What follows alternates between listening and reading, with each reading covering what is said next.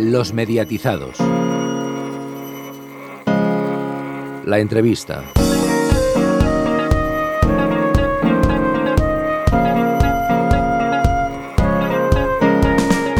Y bueno, pues lo prometido es deuda, la entrevista de esta semana que la tenemos aquí ya, tenemos aquí a Guillén Caballé, muy buenas tardes. Muy buenas tardes, ¿cómo estáis mediatizados? Pues nada, aquí esperando y expectantes, estamos todos preparados para, hacer una entrevista que la verdad tenemos muchas ganas, también más de uno nos había preguntado a través de, las redes sociales y bueno, también por saber cómo ha ido 40, cómo está yendo 40 Classic, ya que, bueno, aquí la verdad que vemos a Guillén Caballé, cada tarde lo escuchamos a través de los 40 Classic y bueno, de hecho, con muchos cambios. Recientemente, sin ir más lejos, había ha habido jingles nuevos. ¿Cómo ha sido, cómo ves en estos meses el desarrollo de 40 Classic? ¿Cómo ha ido el desarrollo? Pues yo he vivido en primera persona lo que es el nacimiento de una radio, con lo cual siempre es maravilloso. Eh, más cuando, cuando es una radio que pertenece a la casa donde me vio nacer, crecer y multiplicarme dentro del mundo de la comunicación, como es 40. Eh, en ese caso le ha tocado multiplicarse a ella, que es maravilloso, que es el nacimiento de 40 Classic. Eh, y, yo la estoy disfrutando, es como si abriera un paquetito nuevo, o sea, ha sido una sensación de unboxing, de, de sensación de abrir un regalo maravilloso en el cual pues me siento súper cómodo, la verdad. Y la evolución de 40 Classic, pues no sé cómo está yendo, porque claro, la referencia de la radio, como sabéis, es el EGM, como practicáis muy bien vosotros, y, y ahora mismo estamos en estudio de campo en este momento, con lo cual nosotros partimos de cero, básicamente, porque eh, la emisora es nueva, no tenemos ninguna referencia, con lo cual no sabemos eh, con datos en la mano cómo está funcionando, pero el feedback de la calle es, es alucinante. Eso tengo que decirlo claramente también. El feedback de la gente es alucinante. Creo que casi que eso es, ese es quizás el mejor EGM que se puede tener, el feedback de la gente, sin lugar a dudas.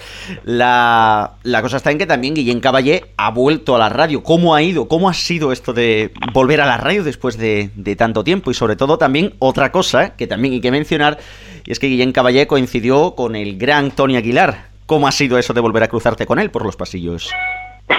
Hombre, Tony y yo hemos sido amigos desde que teníamos 18 años, los dos. Uno en Radio Barcelona y el otro en Radio Reus. O sea, nos hemos seguido viendo a lo largo de todos estos años, no hemos perdido ningún tipo de comunicación. Lo que pasa que, pues mira, por cuestiones laborales y tal, pues no, yo me dediqué a la publicidad, después estuve pues en, otras teles, lógicamente, como en NTV, en otras emisoras. Eh, pero bueno, mm, hacía tiempo que no compartíamos, digamos, un pasillo eso sí es verdad. Pero bueno, eh, aparte de Tony, pues ha sido el reencuentro con muchos compañeros de profesión. O sea, ha sido entrar en esa casa, que fue la mía durante 17 años, y volver a saludar a todos los que quedan allí agarrados como si fueran los percebes de aquella generación. Y ha sido una sensación muy, muy chula. Eh, con Tony particularmente porque nos llevamos particularmente bien y ahora encontrarnos los dos siendo padres pues es una experiencia maravillosa. También se echa de menos pues a mucha gente de esa generación, de, los que compartimos antena. Yo los echo mucho de menos, la verdad. Ahí te voy a hacer una pregunta antes de que entre Rubén, que ya lo veo aquí preparado. ¿Hay algún nombre así que digas, ostras, echo mucho de menos a, a esta persona? Sí se puede decir. Pues hombre, a Lucky. A Lucky lo echo mucho de menos particularmente. Eh, también echo de menos pues a muchas compañeras que estuvieron conmigo, desde Yolanda Valencia, a Aurora Mora, a yo que sé, a Marga Pisonero, a Ana Valeiras, eh, también echo de menos a muchos compañeros, Fernandisco, eh, qué sé, Aguilar sigue ahí, por supuesto. Yo que es que hay tantos y tantos que es que si no los digo todos se van a enfadar y si digo solamente a uno me voy a quedar muy corto. Es que es así, eso es lo que siempre pasa, que hay tantos nombres y tantos que se vienen a la cabeza que bueno, pero la verdad que ya mencionar a Lucky, wow, es ya, pues sí, es ya enorme. Tenemos ya aquí a Rubén, que también tiene aquí alguna preguntilla, ¿verdad? Cuéntanos, Rubén. Pues sí, Cristian. Bueno, y va directa para Guillem, porque en este inicio de los 40 clásica hay una cosa que hemos percibido al escuchar, y es que las intervenciones de los locutores, tanto en fórmula como en programas, son muy cortas. No sé si es algo que habéis acordado, es libro de estilo o creéis que se pueden hacer más largas. Pues, hombre, no, no, yo tampoco me he fijado. Yo, la verdad es que creo que la comunicación en el 2019, eh, mira, yo antes en, en 40, hace 25 años, presentábamos todos y cada uno de los discos los presentábamos y los despedíamos con dos narices. Ahora, hoy en día, pues eh, te dicen que tienes que presentar uno de cada tres y dejar fluir porque tampoco hay mucha prescripción. Obviamente estamos hablando de canciones que tienen 25 años.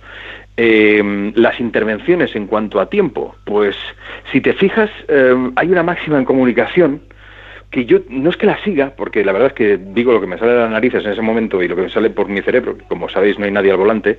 Eh, yo no sé si son cortas o no, pero me, me fijo más en, la, en, el lema ese de, menos es más. Y practico mucho el Twitter yo. Y, me, y creo que la comunicación con impactos es, es más, digamos que, que impacta más o queda más que una intervención de un minuto, presentando una canción que no tiene ningún sentido, claro. Hoy en día.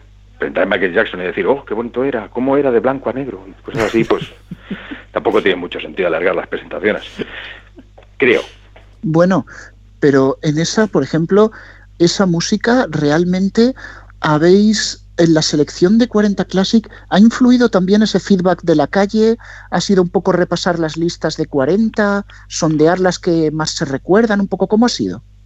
Esa es una muy buena pregunta. A ver, el, tema de para crear todo lo que es la música, yo creo que ponemos la música que, a la gente le apetece.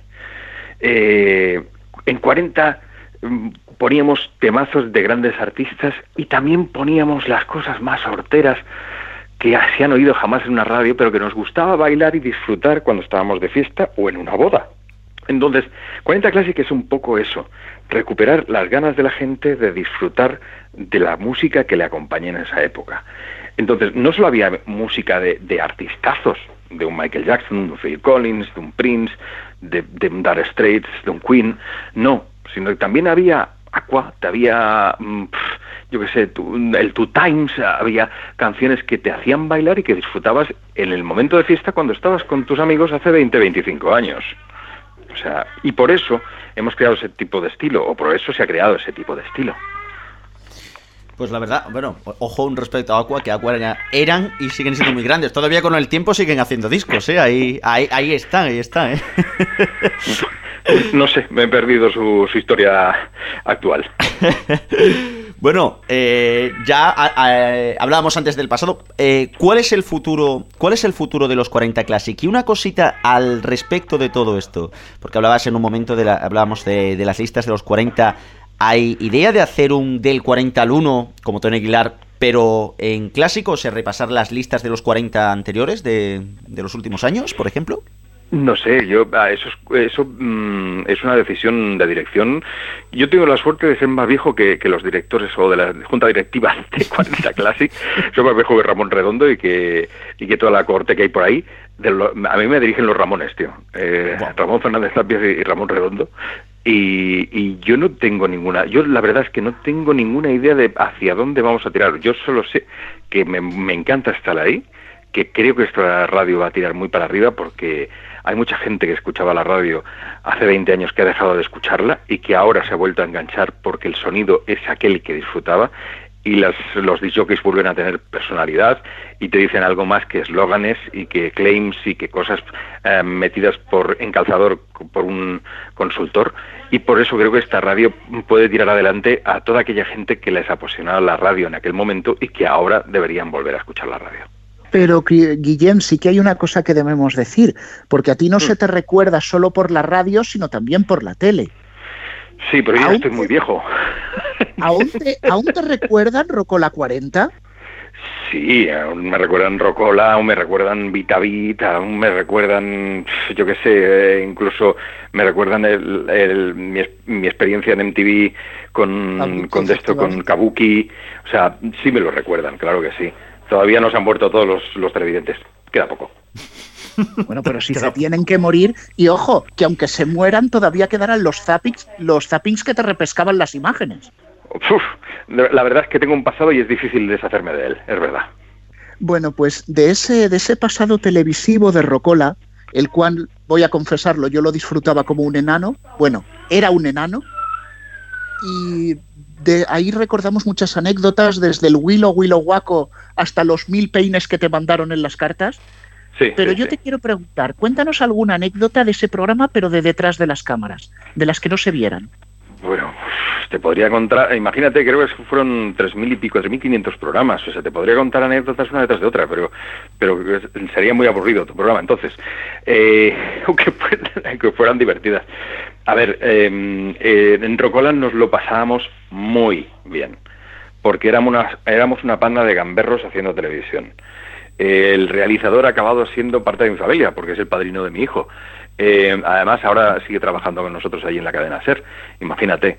Eh, todos éramos una pandilla de, descerebrados, de locos, eh, pero sobre todo, la anécdota que igual que, no se supo mucho es que había mucho consumo de, hierbas medicinales por parte del equipo. Yo no fumaba nunca, tengo que confesarlo, pero durante las grabaciones, ah, no voy a decir qué profesiones había ahí, pero sí se respiraba un ambiente, un humo bastante medicinal.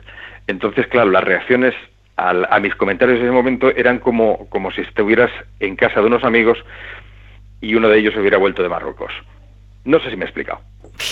Captamos, captamos, eh, captamos el tema, Guillem. Lo que sí, eso de unos cuantos locos haciendo un programa, ¿a quién me recordará? En fin. Eh, ¿A vosotros? Mismamente. Por ejemplo. ¿Habéis pasado ya el certificado de, emisión? Creo que ya nos, lo, dieron ya.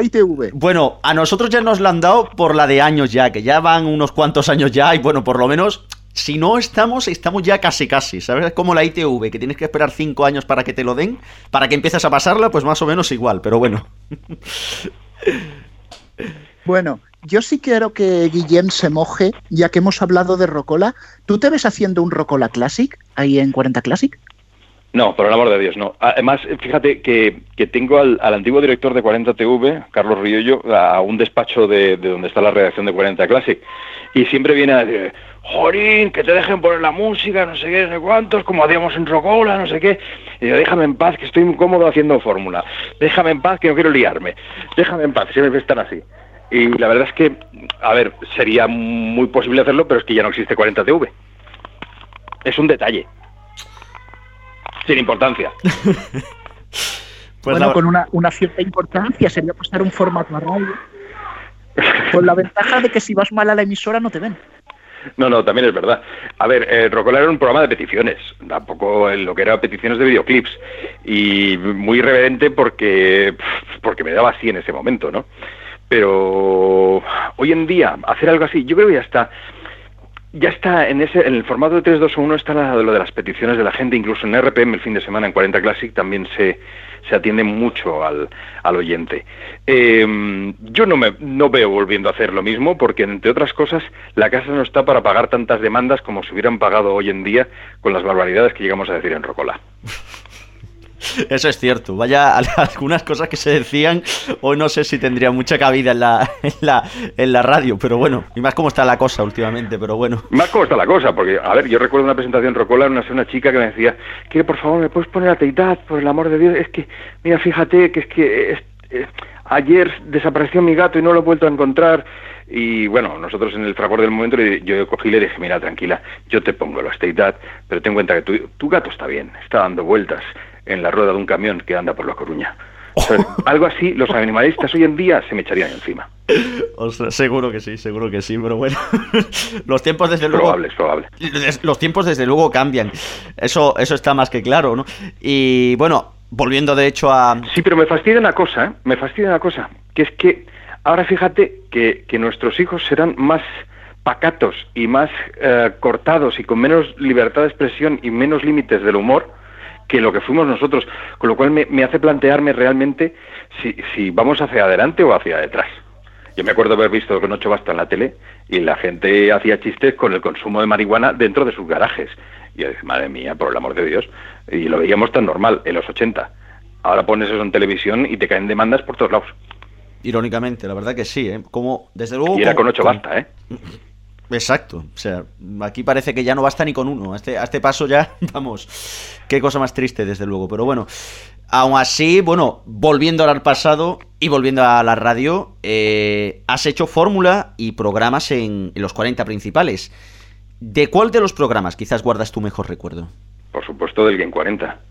Mira que he hecho el repaso de la lista, el gran musical, eh, lo más 40. Eh, eh, ¿Qué me quedaba por hacer? Pues yo qué sé, programas especiales, eh, entrevistas, mil historias. No te puedes imaginar lo que hice en 40. Imagínate 15 años ahí, o 17, fueron aquí en Madrid, más tres de Reus. Pues El Game 40 es lo que más me queda, por supuesto, porque de ahí hice grandes amigos, uno de, vamos, dos de mis mejores amigos, y aparte este año esperemos, esperemos, se estrene el documental de los 20 años de, Game 40, sin, sin Game 40. Ostras, ese documental tiene, tiene pintaza, tiene pintaza desde luego, ¿eh? Para, muchos de hecho hemos crecido con ese programa y, nos vamos a sentir identificadísimos. Alfonso por aquí tiene una preguntilla, ¿verdad? Cuéntanos. Eh, sí, hola, hola Guille. hola, ¿qué tal, Alfonso?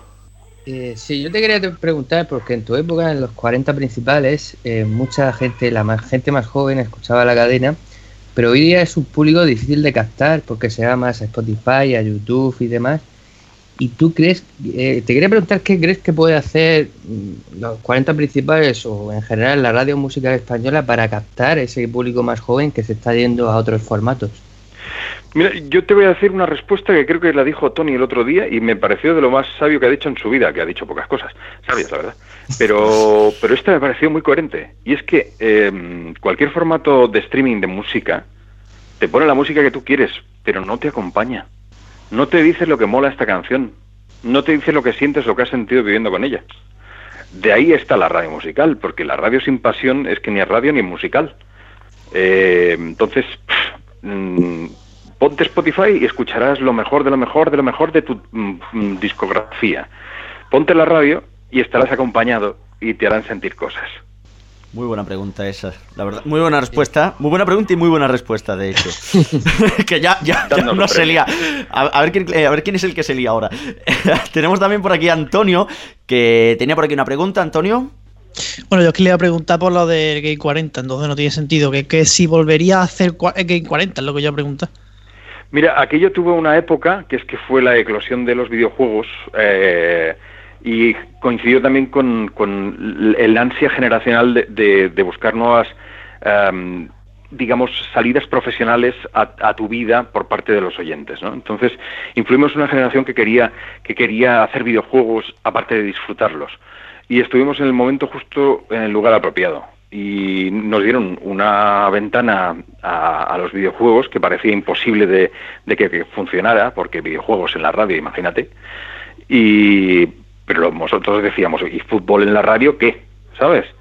Y claro, la gente se quedaba pensando, diciendo, eh, eh, pues tiene igual razón. Pues nosotros empezamos pues hablando de videojuegos con gente que hacía videojuegos. Y gracias a Carlos y a Manuel, que hacían videojuegos, en Sony, en Synosis, en, empresas potentes en Europa, pues acabamos calando en las generaciones, incluso y haciendo cosas que hoy en día son un poco impensables, ¿no? Ahora la radio te regala pues mil euros o mil quinientos euros o, equipos de música o lo que sea. Antes nosotros hacíamos concursos en los que regalamos un empleo de desarrollador de videojuegos en Londres junto a los mejores del planeta en ese momento. Hacerlo esto hoy en día no creo. Hay demasiado YouTube, hay demasiado gameplay, hay demasiado Twitch y demasiado niño de 15 años que sabe mil veces más que tú de ese videojuego. Eso es verdad, la verdad que los tiempos han cambiado muchísimo, sobre todo en el mundo de los videojuegos. Pero bueno, eh, ya veis, y los niños cada vez, cada vez antes saben jugar a videojuegos, es increíble. Tenemos por aquí también a Palacego, a nuestra, a nuestro archivo. ¿Pero cuántos somos? Somos, somos aquí más gente que en la guerra. Está todo el equipo. Ya hemos dicho que hemos traído aquí a todo el mundo yo ya. No quiero, yo no quiero hacer el chiste, pero somos cinco contra uno. Sí, sí. Vale. Y vamos a decir eso de con ocho basta de nuevo, pero bueno, aún así. bueno, para hacer por aquí. Para hacer de menos alguna mujer en el equipo, ¿eh? Ahora mismo. Nosotros también, pero bueno. Nosotros también un poquito, pero bueno. Palaciego por aquí eh, nos tiene una pregunta también, cuéntanos. Eh, hola, buenas, eh, Guillermo, hola, buenas. a todos. yo te contesté hace no mucho en Twitter, cuando pusiste la foto de tuya con Tony. Y yo soy aquí un poquito de abuelo cebolleta, aquí en el, programa. Y yo quiero volver otra vez a lo que tú hablaste un poquito antes de, de VitaBit. Y es que no solamente hiciste VitaBit, sino también Clip Club Video para los años 90 en televisión española. Y de aquella época, mm, estos dos que yo te he dicho, Click Class Video o VitaBit, ¿cuál te gustaba más? Porque claro, el último, por ejemplo, al igual que Game 40 en su momento, fue una revolución sin duda. Recordamos mucho aquella época de consolas y arcades, pero Click Class Video creo que también estaba muy bien dedicado a la música en aquella época en la que Televisión Española en San Cugat del Vallet tenía muchísimos programas temáticos dedicados a la música. Aparte de Click Class Video, estaba antes eh, Plastic, estaba Video Mix, que fue con el que me inicié a, escuchar la música, y muchísimos programas más. ¿Cuál de los dos que te gustaba más, Click Clap Video o VitaBit? Bueno, pues yo no, no, puedo elegir entre uno o el otro, la verdad. Eh, a ver, em, eh, tengo que decir que tanto Click Video como VitaBit se hicieron todos en Prado del Rey, en, aquí en Madrid. Eh, los dos los dirigió Marcelo Bravo, que era el realizador de La Cometa Blanca, y fue él el que me llamó en principio para hacer de guionista, no te lo pierdas, para VitaBit, pero luego mm, me entrevistó y me dijo, no, no, tú tienes que presentar esto de musicales que vas a hacer ahora. Y claro, me lió allí. Luego aparecieron como siete presentadores más y aquello acabó siendo una cohorte de, de zumbaos haciendo eh, opereta bufa todo el rato con, con, el único que tenía un poquito de idea, pues fui yo. Y también me eh, apareció para, por ahí pues, pues, pues, gente que se dedicaba a la radio también o a la tele y que, que, bueno, pues que le gustaba la música o que acabó en ese programa. Yo me lo pasé muy bien en Click Video, fue mi primera experiencia televisiva gorda. Eh, y Vitavit para mí fue más particularmente más atractivo. Vale que era un programa semanal, vale que era de videojuegos, en la 2, eh, con poco presupuesto, pero, pero allí conocí pues a, tanto a Manuel como a Carlos, con lo cual de ahí salió el germen del Game 40.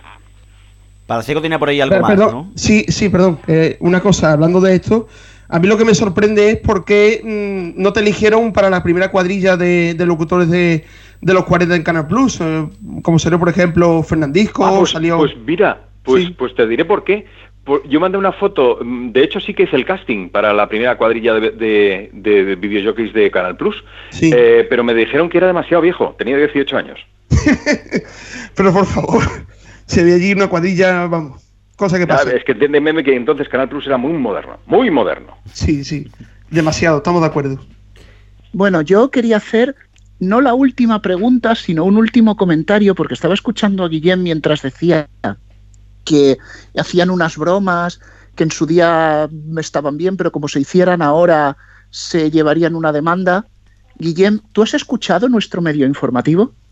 Vuestro medio informativo, o sea, el programa, quieres decir, el podcast. Eh, no, no, no, no, esa es la parte final del no, podcast. No lo he oído, no lo he oído, no he tenido la suerte de hacerlo. Tengo tres hijos pues que me lo impiden. Yo he tenido la suerte de que no me hayan demandado todavía. Ah, pues mira, qué bien. Podemos compartir el abogado en un futuro. Pues mira, aquí Alfonso ya dio la dirección de correo la semana pasada donde hay que mandar las demandas y creo que vamos a sortear un cheque regalo de Amazon. No, sí que, sí que es verdad. Con la colección de Eras una vez a la vida para todo aquel milenio que, se sienta ofendido, ¿no? Está muy bien eso. Sí, sí, sí, bueno. Y, los grandes éxitos de Nino Bravo, ¿no? Pero. muy bien. Que los tengo, los tengo en disco. No, lo que sí quiero reivindicar es ese, ese humor gamberro, ese humor ácido, que últimamente parece que está vedado, pero que aquí lo hacemos un poco pues porque nos da la gana. Pues es que ya está bien, hombre, claro que sí. O sea, a ver, a mí eh, el otro día yo me reí mucho porque llegan mails de ofendiditos a la radio, eh, pues se buscan los mil, los mil cauces distintos para intentar llegar a los jefes y, causar el mayor daño posible, ¿no? Entonces eh, me hizo gracia porque yo suelto un chiste de esto así, además que luego creo que se viralizó incluso por, por, por, internet, porque me llegaron como, anda, si esto lo he dicho yo. Dije, joder, macho, me he soltado un pedo en la cafetería, se han girado cinco y me he sentido como en la voz. y y claro, y, claro, mm, es, llegó un mail como, es que ha dicho pedo en antena. Y claro, yo me acordé de, de Nico Figueras, que era un compañero mío de 40, que vino un día a hacer la noche más corta, un viernes por la noche, venía de, entrevistar en los bares y discotecas de Madrid, vino medio pedo. Mm, dije, ¿qué tal, Nico? Se me giró de espaldas, se bajó los pantalones, yo con el micro abierto, se tiró un pedo en antena Dije, Dios mío, ¿dónde hemos ido a parar? Se quejan porque he dicho pedo y este se tiró un pedo en antena. Buenísimo, buenísimo. Es que es curioso, es curioso como ya todo el mundo se ofende por todo ya, pero bueno, a esto... Sí, sí, pero es que a mí, a mí me encantan. A mí los ofendiditos me encantan. Los colecciono como pipas. Ostras, me lo apunto esa. Nos la apuntamos esa. Rubén, ya sabes, esta, este, esta frase nos la apuntamos para el medio informativo por si algún día nos cae la demanda y tenemos que dar el cheque. Pero bueno, no queremos. Yo creo que ya, ya tiramos No tengáis miedo ninguno. No tengáis miedo ninguno. Ten en cuenta una cosa. O sea, los ofendiditos suelen ser de una generación. Ellos se llaman millennials, pero en realidad es la generación quemada. Es decir, cobran menos de mil euros al mes. no pueden pagarse un abogado ni siquiera el de legalitas, con lo cual tranquilos, no van a llegar las demandas. Tuche. Tuche.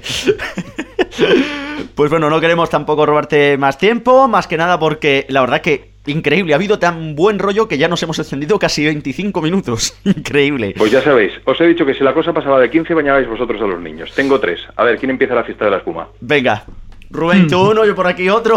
Empezamos ya. Pues Yo después, yo después. estoy- me cojo un ave de Puerto Llano a Madrid y los baño.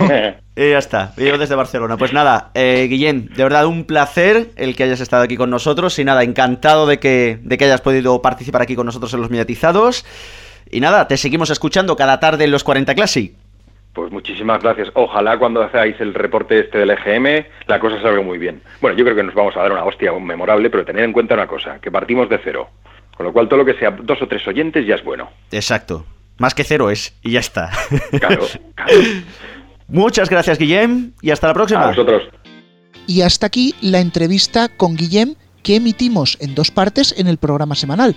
Pero Antonio, hay algo más que decir porque el programa semanal, aunque tengamos este nuevo canal extra, continúa como estaba. Sí, sí, para que no se líe nadie, eh, no os desuscribáis de ninguno de los dos canales porque los mediatizados extra es el nuevo nombre, vamos a llamarlo de, de así, le vamos a llamar a partir de ahora de esa forma al antiguo canal de especiales, solo que ahora vamos a darle más contenido. El programa semanal sigue en su canal habitual, no se cambia a otro canal ni a los mediatizados extra ni nada. Pues todo aclarado, hacedle caso a Antonio, no os desuscribáis de ninguno de los dos canales y estad muy atentos a lo que vamos a sacar tanto en los mediatizados como en los mediatizados extra.